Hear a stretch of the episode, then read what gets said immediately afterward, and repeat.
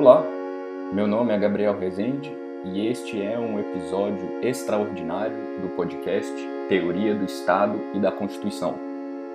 Neste episódio, nós vamos conversar um pouco sobre a segunda avaliação do semestre e falaremos um pouco sobre cada uma das questões.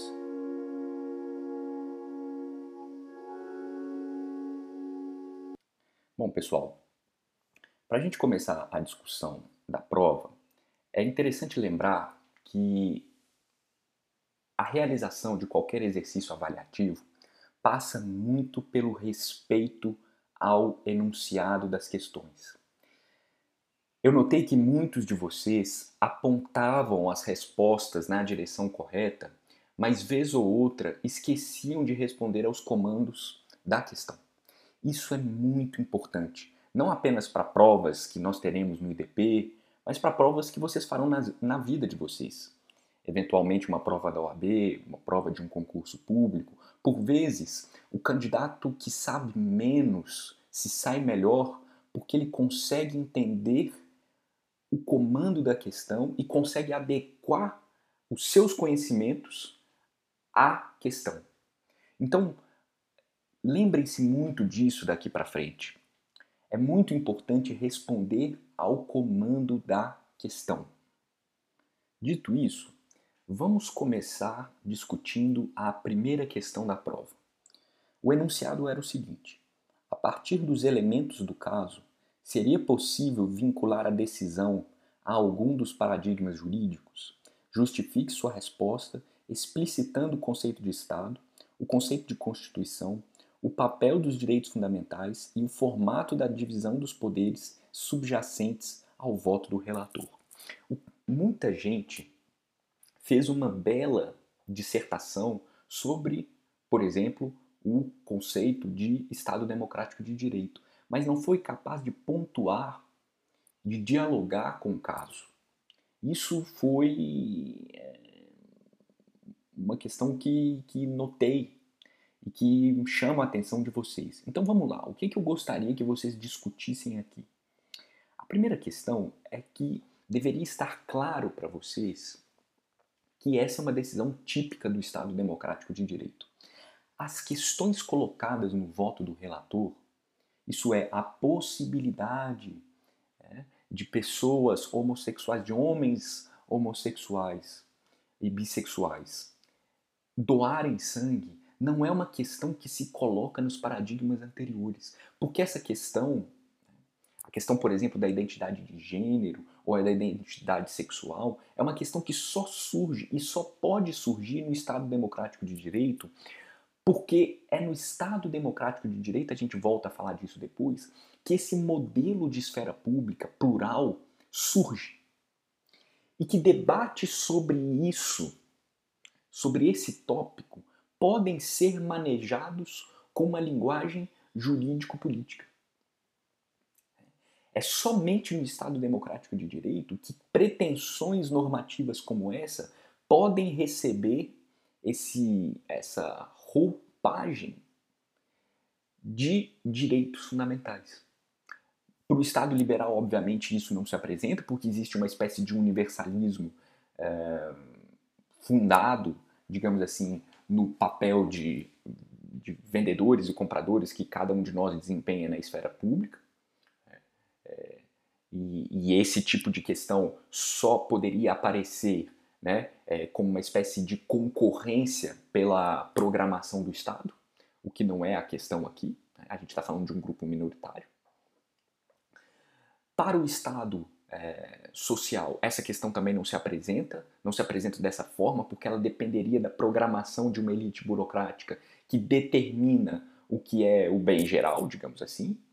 E por fim, no Estado Democrático de Direito, essa questão se apresenta porque ela se apresenta como direito fundamental a não ser discriminado.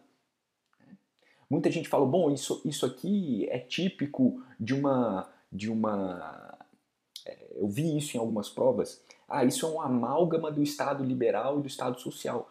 Pois é, em larga medida, o Estado democrático de direito é isso mesmo. Ele é uma associação entre as duas coisas. Então, isso deveria estar em mente né, quando vocês redigiam a questão, primeira, o primeiro ponto é, é uma decisão típica do Estado Democrático de Direito. Nessa decisão, é, o que, que eu gostaria que vocês identificassem ali? Né?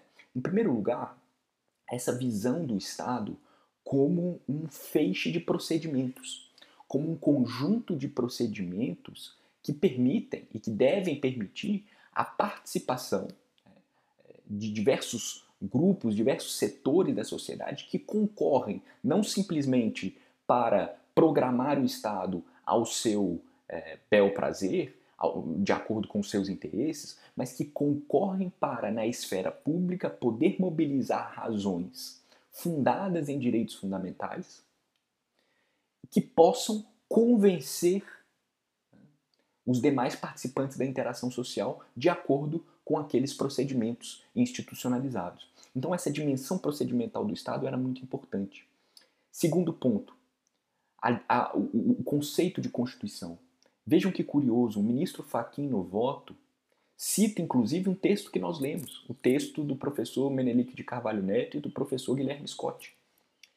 E ali está muito claro que a Constituição, o que importa, né, diz lá o ministro Fachin, é entender o que uma Constituição constitui.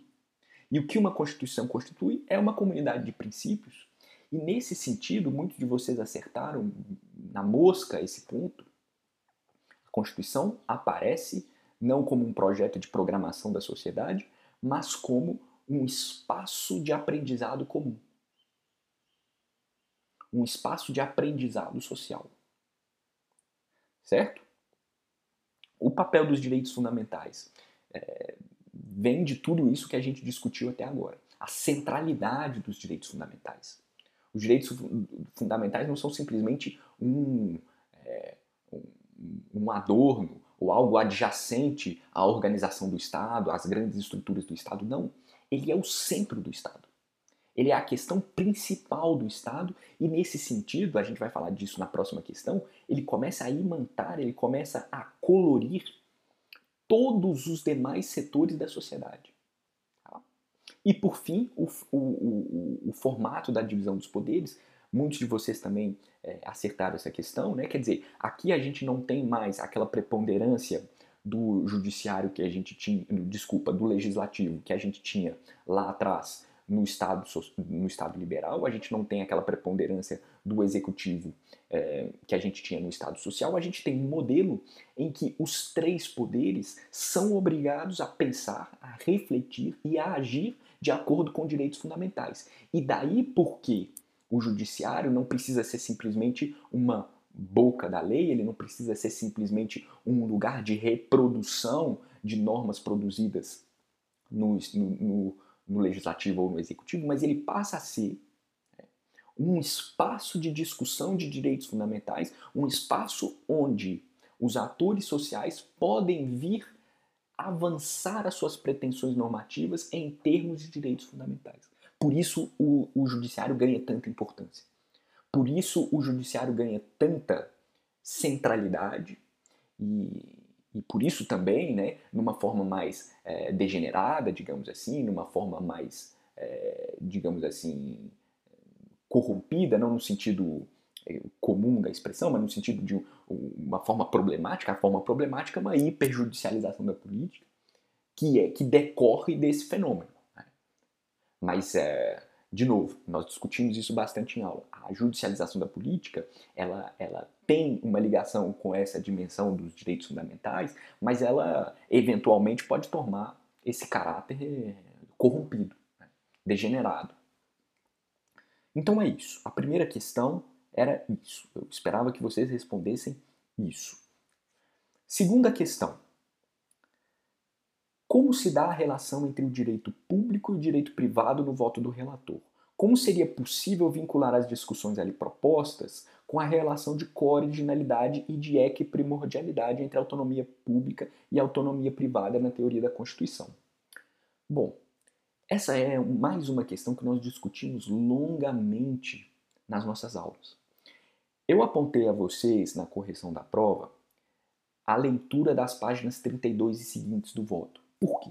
Porque nesse trecho, o ministro Fachin deixa claro que o direito civil, ou seja, o direito privado por excelência, o direito civil, ele já não é mais, ele já não pode mais ser lido no Estado democrático de direito como uma esfera simplesmente apartada da dimensão constitucional, que era algo que acontecia bastante no Estado liberal né, e que, em uma certa medida, era reproduzido também no Estado social. Agora, fala lá o ministro Fachin, o direito civil é constitucionalizado.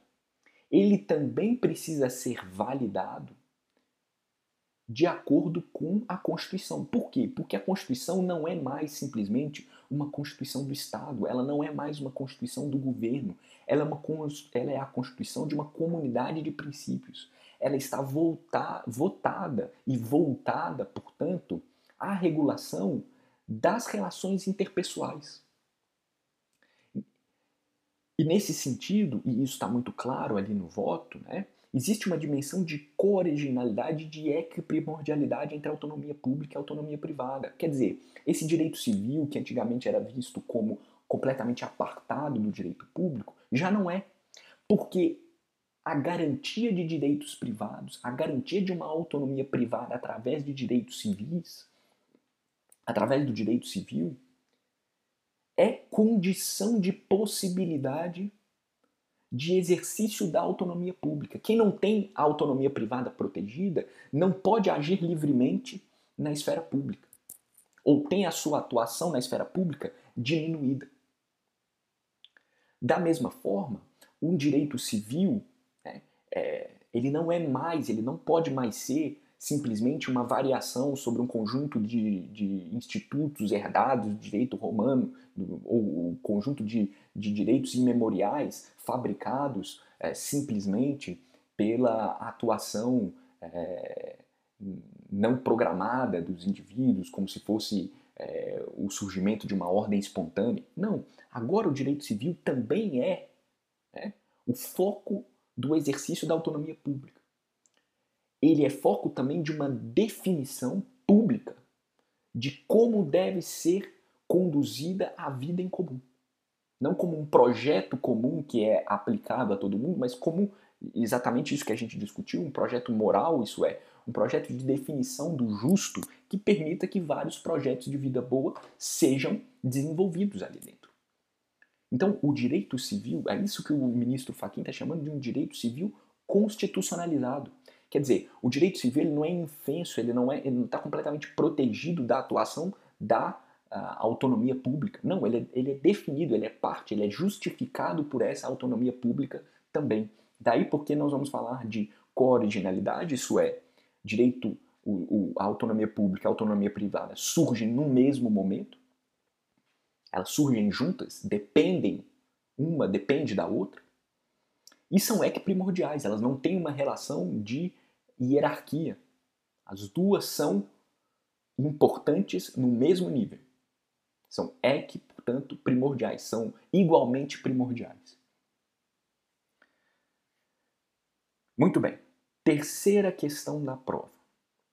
Pensando em eventuais rupturas ou continuidades promovidas pela Constituição de 88, como seria possível contrastar a luta por direitos expressa na ação com o modelo de sociedade civil referendado pelas constituições brasileiras anteriores. Aqui, pessoal, a gente tinha que conjugar dois conhecimentos. Primeiro, um pouco de conhecimento sobre a história constitucional brasileira. E, num segundo momento, um conhecimento sobre a dimensão, as várias dimensões assumidas pela sociedade civil no modelo dos paradigmas jurídicos. Como é que a gente responde a essa questão? E como é que essa questão aparece de alguma forma no voto na ADI 5543? A gente viu ao longo do curso que se a nossa história constitucional ela não pode ser de, de modo simples, resumido, aquele modelo de, de, de princípio, de, perdão, de paradigmas jurídicos, tal como descrito pelo Habermas, porque aquele modelo está muito focado nas sociedades que viveram uh, um tipo de evolução específico, que são sociedades é, europeias, do, do, oeste da Europa e, e do norte das Américas, Aquele modelo, no entanto, ele pode nos ajudar a ler sim a nossa realidade, com algumas, com, com o aporte de algumas nuances, mas ele serve para a gente, pelo menos, se é, para a gente tatear, para a gente se localizar na história constitucional brasileira. E o que nós vimos é que a Constituição que de fato inaugura o modelo do Estado Democrático de Direito é a Constituição de 88. É essa Constituição que, pela primeira vez na história, nos encaminha para um modelo, é, para um paradigma jurídico diferente dos demais, diferente de eventuais é, versões do paradigma liberal que nós vivemos, como por exemplo a Constituição de 91 ou a Constituição, é, em certo sentido, a Constituição de 46, né? mas em larga medida a nossa história constitucional está muito ligada ao modelo do Estado social, notadamente uma versão autoritária desse Estado social. Então o que, que acontece? E aí a gente volta a questões que debatimos na primeira questão. Assim como o Habermas está dizendo lá no capítulo 9 do Facticidade e Validade, que as lutas feministas elas colocavam um problema que era impossível de ser respondido pelos paradigmas anteriores, a gente pode também dizer que é, as pretensões de validade mobilizadas por esse grupo específico, que é a população LGBTI, também não possuem resposta nos paradigmas anteriores. E um dos indícios disso é justamente a versão, o modelo de sociedade civil que é defendido nos paradigmas anteriores. No paradigma do Estado liberal, a gente tem um foco na liberdade e na igualdade formal, o que impede que nós diferenciemos de forma mais aguda os diversos grupos que existem na sociedade, os diversos setores que existem na sociedade. Nós nos lembramos bem daquela discussão, né? lemos inclusive um trecho da, da riqueza das nações, que era bem ilustrativo, quer dizer, no fundo está todo mundo querendo vender ou comprar alguma coisa, e o que nós temos que garantir no Estado liberal é que as pessoas possam fazer isso. Esse é o nível né, de, de liberdade e de igualdade que a gente vai estar tá lidando naquele paradigma, sobretudo porque a ideia é romper com a sociedade estratificada que existia no antigo regime.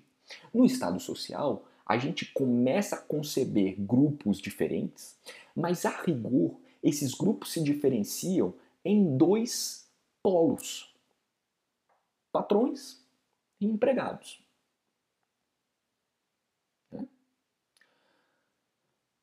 a sociedade ela tem um modelo dual, ainda que a gente reconheça, por exemplo, variações dentro dos grupos dos empregados, o, o, o, eventualmente um sindicato, um outro sindicato. Né? A gente é, identifica, por exemplo, é, é, grupos é, ligados, por exemplo, à igreja, a gente, a, gente, a gente identifica grupos ligados a setores industriais, etc. Etc.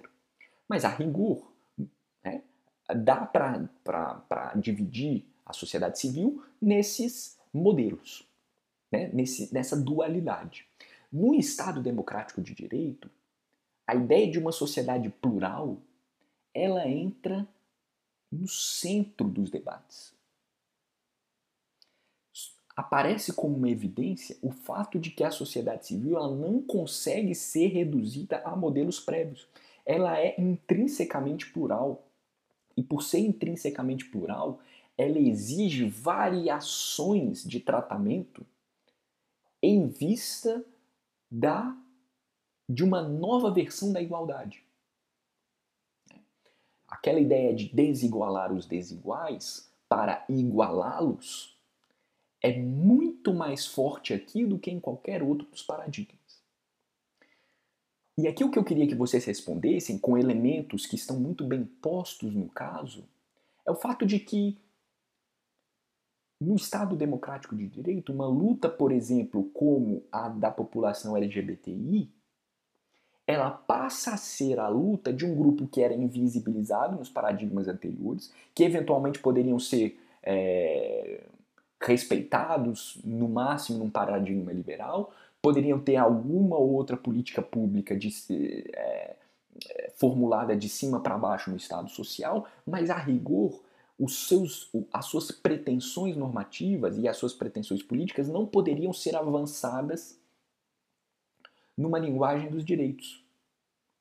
E aqui a questão no caso, na ADI 5543, é justamente de que, em face desta, é, dessa sociedade civil plural, as lutas por direitos dessas populações podem agora ser travadas na linguagem dos direitos, no léxico dos direitos, no léxico dos direitos fundamentais. Certo? Então, a resposta passava muito por esse debate. É isso, pessoal. Essa é uma, uma, digamos assim, uma análise das questões que foram colocadas na nossa prova.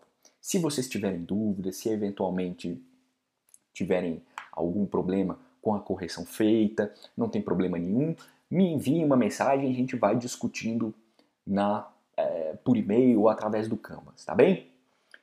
Um forte abraço a vocês e até a próxima. Tchau, tchau.